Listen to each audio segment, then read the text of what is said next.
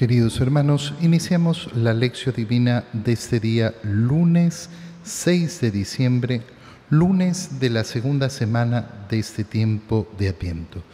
Por la señal de la Santa Cruz de nuestros enemigos, líbranos Señor Dios nuestro, en el nombre del Padre y del Hijo y del Espíritu Santo. Amén.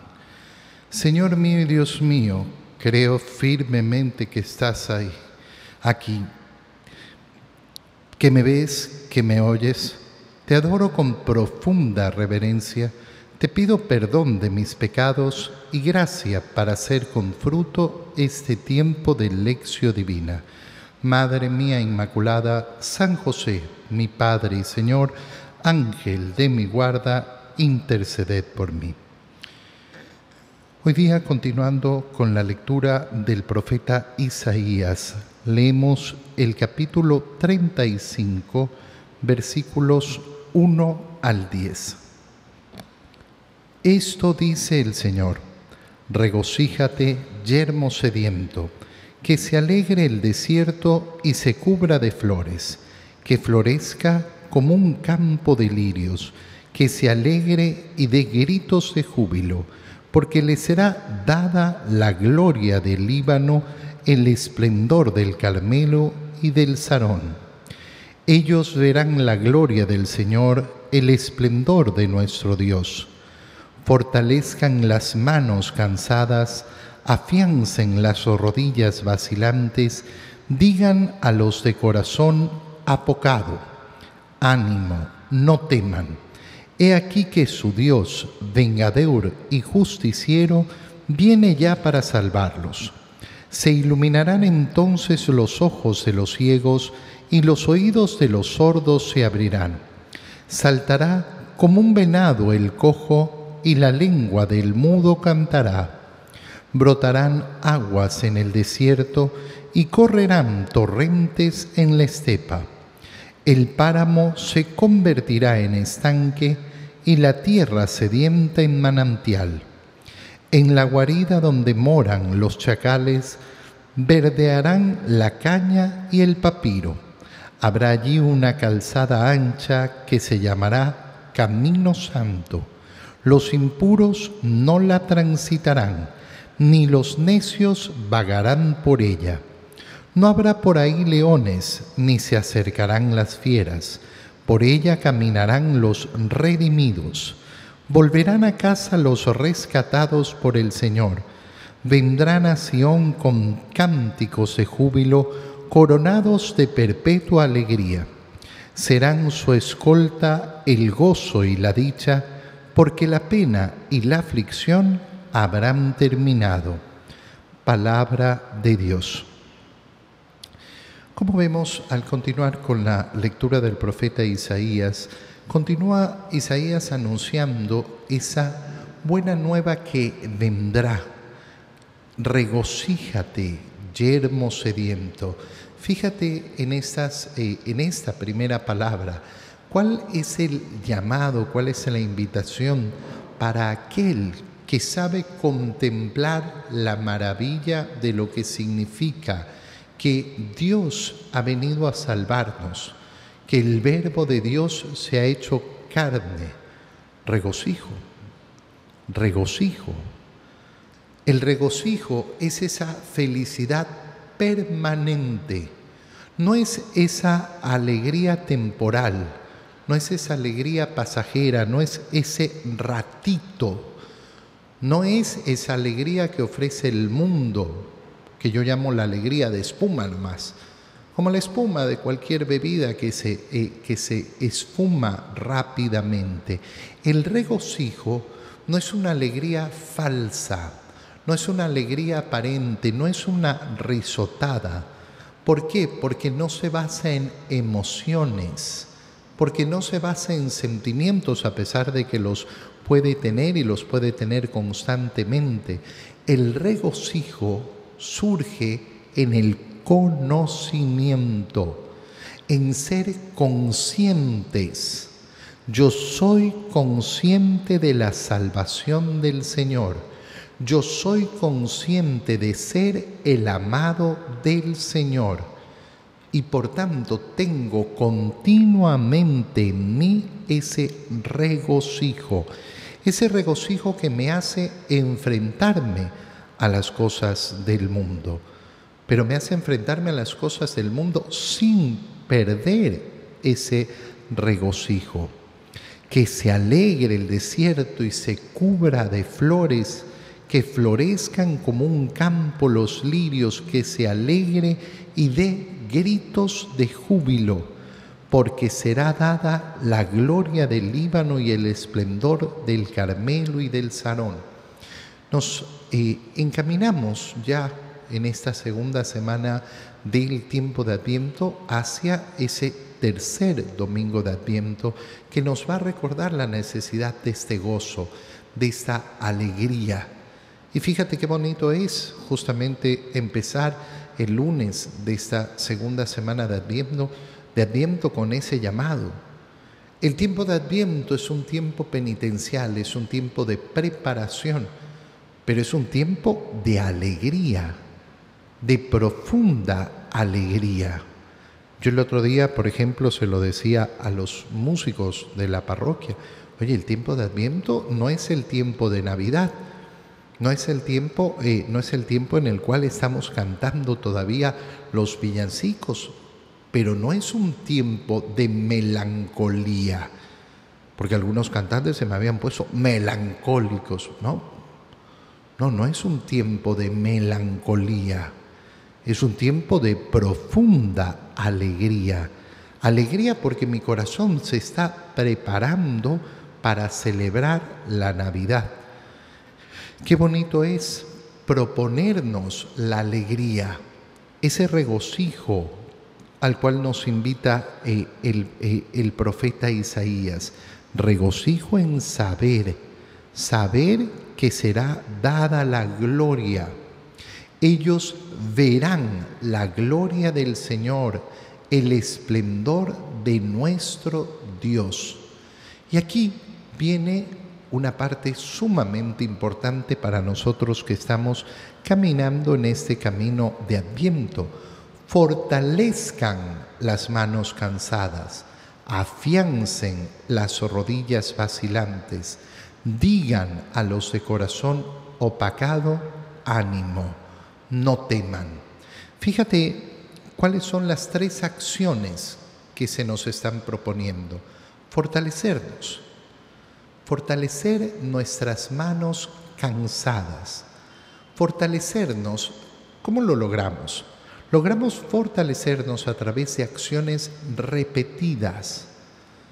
Cuando, eh, cuando una persona logra adquirir fuerza física, no cuando levanta una vez una pesa, sino cuando lo hace una y otra y otra vez. Muchas personas eh, me dicen a mí, Padre, yo lucho contra mi carácter, pero no puedo. Bueno, pero ¿qué actos has realizado para fortalecer tu carácter? Para fortalecer y no caer en la ira, no caer en bueno, yo intento no, no ponerme bravo. Ya, hermano mío, eso no es ninguna lucha. La lucha empieza en ese fortalecimiento. Bueno, qué bonito es ver este tiempo de Adviento como tiempo de fortalecimiento, tiempo en el cual yo me pongo a repetir actos que me cuestan ofreciéndoselos al Señor. ¿Dónde va a vencer, por ejemplo, el mal genio, la ira una persona? En primer lugar, en los sacrificios que ofrezca. Esta semana no voy a ponerle azúcar al café. La próxima semana no voy a comer esto que me encanta, no voy a ver la serie que me fascina. Cosas que me cuesten. Cuando tengo ganas porque estoy cansado de sentarme, me voy a quedar un rato más parado fortalecerse, fortalecer el alma, fortalecer el espíritu, llenarse de la virtud de la fortaleza a través de la repetición de actos. Y de ahí, en segundo lugar, afiancen las rodillas vacilantes. ¿Cómo se afianzan las rodillas vacilantes? Uno dirá, bueno, es la misma acción de fortalecer.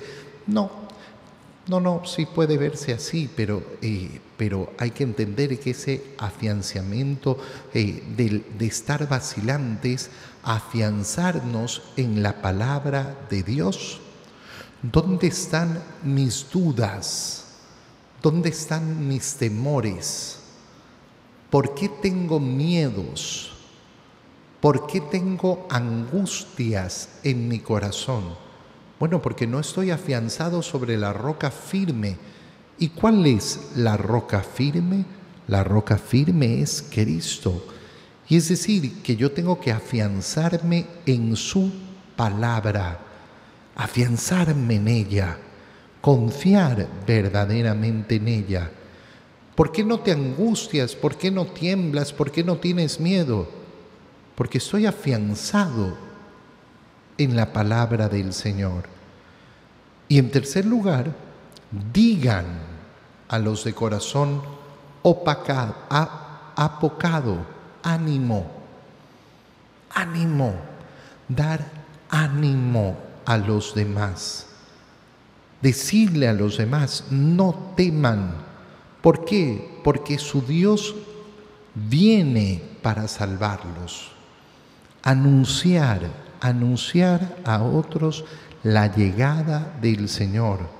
Anunciar, anunciar la alegría de la salvación. Y entonces, ¿qué sucederá? ¿Qué sucederá si yo realizo estas tres acciones? Si me fortalezco, si me afianzo y si además proclamo a los demás esa alegría y doy ánimo, entonces se iluminarán los ojos. Los oídos de los sordos se abrirán, saltará como un venado el cojo y la lengua del mudo cantará. No es solo las acciones que realizó el Señor y que está anunciando Isaías, sino que son las acciones que pueden ocurrir y que deben ocurrir en nuestra propia vida. Ese abrir los ojos, abrir los ojos a una nueva y mejor conciencia, a una manera más amplia de mirar la vida, como ya lo decíamos la semana pasada. Brotarán aguas en el desierto y correrán torrentes en la estepa. Fíjate cómo la imagen de, ese, de esa agua, agua de vida, agua que brota, es una imagen tan rica y tan bella. ¿Por qué? Porque hace referencia a los sacramentos, a los sacramentos de la salvación que nos ofrece el Señor. Brotarán aguas, aguas. Qué preciosa es la limpieza en la confesión y qué preciosa es la vida que nos entrega la Eucaristía. Habría, habrá allí una calzada ancha que llamarán Camino Santo. ¿Cuál es el Camino Santo? El Camino Santo es el camino de seguir a Cristo, el camino de la salvación. Ese es el Camino Santo ese que el Señor nos ha dicho que tenemos que esforzarnos en recorrer. ¿Por qué? Porque la puerta es angosta y muchos son los que intentan atravesar por ella y no lo logran. Ese camino santo no es recorrido por los impuros, no van por el camino santo los necios Fíjate en estas dos características que niegan el poder caminar el camino santo del Señor, la impureza. Qué bonito es enamorarnos de la pureza, tener amor por la pureza, querer la pureza. La pureza vale la pena y cuando uno abre los ojos y ve lo que vale la pena, entonces descubre lo valioso que es y lo aprecia. Los impuros no transitan el camino santo del Señor y los necios. ¿Quiénes son los necios? Aquellos que a pesar de que se les dice lo que es bueno, lo que deben hacer, deciden hacer lo contrario. Los necios no transitan el camino santo. ¿Por qué? Porque al final del día el necio no tiene la humildad que se necesita para escuchar la palabra de Dios y decir, Dios sabe más. Dios sabe más. Y si Dios sabe más, ¿qué voy a hacer? Voy a hacer lo que el Señor me dice porque el Señor no quiere mi mal. No, el Señor quiere mi bien. El Señor me quiere a mí. ¿Qué sucederá en ese camino santo? No habrá leones, no habrá fieras. Fíjate, cuando uno vive el regocijo por el conocimiento de la salvación de Dios, cuando uno efectivamente decide alejarse de los miedos, cuando caminamos ese camino de fortalecimiento, de afianzarnos en la palabra de Dios, cuando tenemos el deseo de decir a los otros ánimo, es decir, tenemos el deseo de proclamar la alegría, se iluminan nuestros ojos, se quitan las angustias y los miedos. ¿Y qué sucede? No vamos a enfrentar ni leones ni fieras. No porque no vaya a haber complicaciones, sino porque esas complicaciones no vencerán, no vencerán. Porque yo no me enfrentaré a un enemigo que es más poderoso que Dios, jamás. Solo aquel que no está en el Señor cree que el enemigo puede llegar a ser más poderoso que Dios. Volverán a la casa los rescatados por el Señor y serán coronados de perpetua alegría. Serán su escolta el gozo y la dicha, porque la pena y la aflicción habrán terminado. ¿Acaso no es eso lo que anhela el corazón humano? ¿Acaso no es eso lo que quiere el corazón humano? El corazón humano quiere esa alegría, quiere esa felicidad. Bueno, el Señor nos la, nos la ofrece, el Señor nos la entrega, el Señor nos la da, pero tenemos que caminar y decidirnos a caminar firmemente el camino del Señor. En el Evangelio, continuando, perdón, no, en el Evangelio leemos el Evangelio de San Lucas, capítulo 5, versículos 17 al 26. Un día Jesús estaba enseñando y estaban también sentados ahí algunos fariseos y doctores de la ley venidos de todas las aldeas de Galilea, de Judea y de Jerusalén. El poder del Señor estaba con él para que hiciera curaciones llegaron unos hombres que traían en una camilla un paralítico y trataban de entrar para colocarlo delante de él. Pero como no encontraban por dónde meterlo a causa de la muchedumbre, subieron al techo y por entre las tejas lo descolgaron en la camilla y se lo pusieron delante a Jesús. Cuando él vio la fe de aquellos hombres, dijo al paralítico, Amigo mío, se te perdonan tus pecados. Entonces los escribas y fariseos comenzaron a pensar, ¿quién es este individuo que así blasfema? ¿Quién, si no solo Dios, puede perdonar los pecados? Jesús, conociendo sus pensamientos, les replicó, ¿qué están pensando? ¿Qué es más fácil decir? ¿se te perdonan tus pecados o levántate y anda? Pues para que vean que el Hijo del Hombre tiene poder en la tierra para perdonar los pecados, dijo entonces al paralítico, yo te lo mando, levántate, toma tu camilla y vete a tu casa. El paralítico se levantó inmediatamente en presencia de todos, tomó la camilla donde había estado tendido y se fue a su casa glorificando a Dios. Todos quedaron atónitos y daban gloria a Dios. Y llenos de temor decían, hoy hemos visto maravillas. Palabra del Señor. Estamos delante de una escena del Evangelio que es verdaderamente preciosa y verdaderamente profunda. ¿Por qué? Porque la sanación de este paralítico no llega por la acción de él. A lo largo del Evangelio nos vamos a topar cómo el Señor ofrece sanación y ofrece salvación, pero la ofrece en la medida de la fe de la persona. La fe de esta persona, en cambio, se ve representada en haber sabido encontrar buenos amigos. Qué inteligente es la persona que tiene buenos amigos. Y perdón, qué tonto, qué soberanamente tonto es aquel que tiene malos amigos.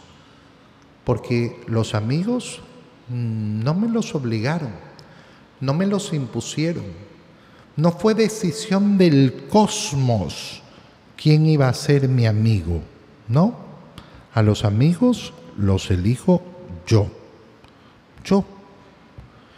Y entonces tengo que preguntarme seriamente cuando tengo malos amigos, ¿qué tipo de persona escoge malas amistades? Un tonto. Este hombre que ha hecho bien en su vida escoger buenos amigos. Y cuando ha quedado paralítico, esos buenos amigos no lo han abandonado y se han preocupado por él. Y es la fe de esos hombres que han luchado para poner a su amigo delante de Jesús, lo que lo lleva a la sanación, lo que lo lleva a la salvación. Fíjate cómo estos hombres, no pudiendo entrar la camilla en la casa donde estaba Jesús, acompañado de fariseos y doctores de la ley, se han subido al techo, han abierto el tejado y han descolgado la camilla para ponerla frente a Jesús. Y nos dice San Lucas que Jesús cuando vio la fe, ¿de quién? ¿Del paralítico? No, de aquellos hombres, de aquellos hombres, de aquellos amigos que llevaron a ese paralítico, le dijo al paralítico, amigo mío, se te perdonan tus pecados ha recibido la gracia de ese perdón de los pecados. Es impresionante porque en este tiempo de Adviento se nos invita de una manera tan, tan grande y tan bella a ser apostolado, a querer verdaderamente a la gente, a querer acercarla a Jesús. Oye, es tan fácil tan fácil aprovechar este tiempo de adviento para hacer un verdadero apostolado. Pero ¿cuántas veces lo que uno ve es un vacío tan grande? En vez de aprovechar la oportunidad, oye, ¿cuántas familias hacen los domingos de adviento en sus hogares y organizan las posadas?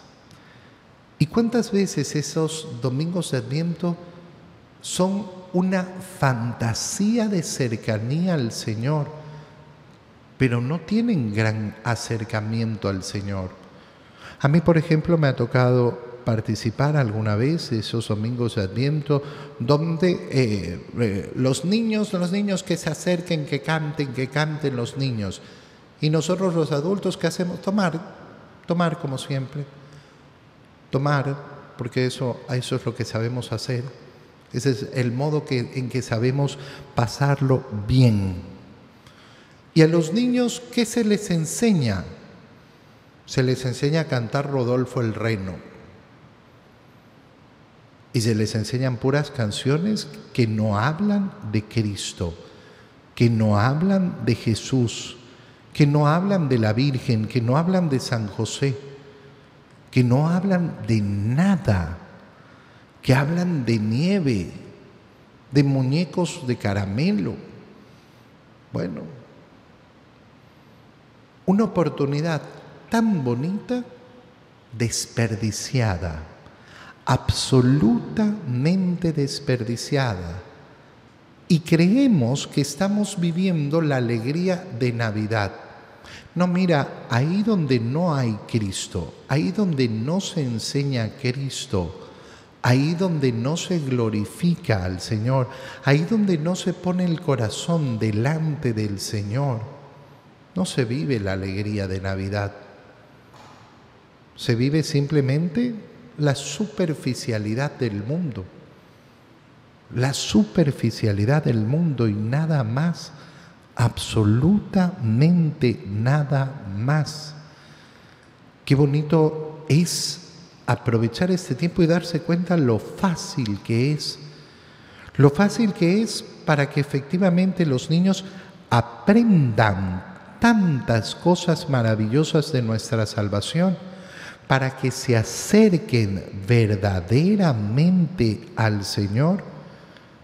Qué fácil es también invitar a los adultos a ese acercamiento, a dejar las banalidades, las superficialidades.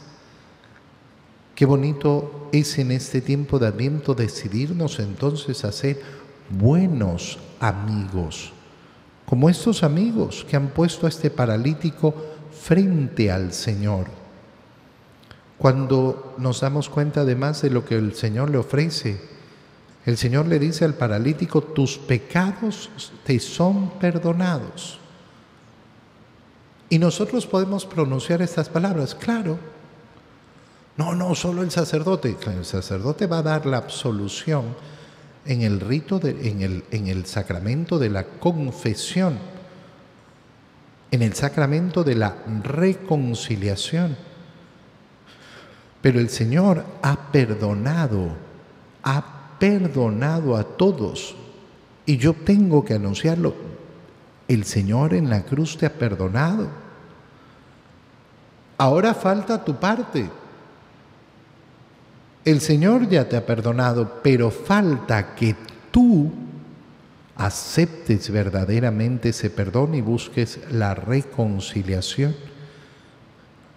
Oye, propongámonos de verdad aprovechar este tiempo de adviento para mostrar a tantos lo cerca que está el Señor. Te doy gracias, Dios mío, por los buenos propósitos, afectos e inspiraciones que me has comunicado en este tiempo de lección divina. Te pido ayuda para ponerlos por obra. Madre mía Inmaculada, San José, mi Padre y Señor, Ángel de mi guarda, interceded por mí. María, Madre de la Iglesia, ruega por nosotros. Queridos hermanos, que tengan todos un feliz día.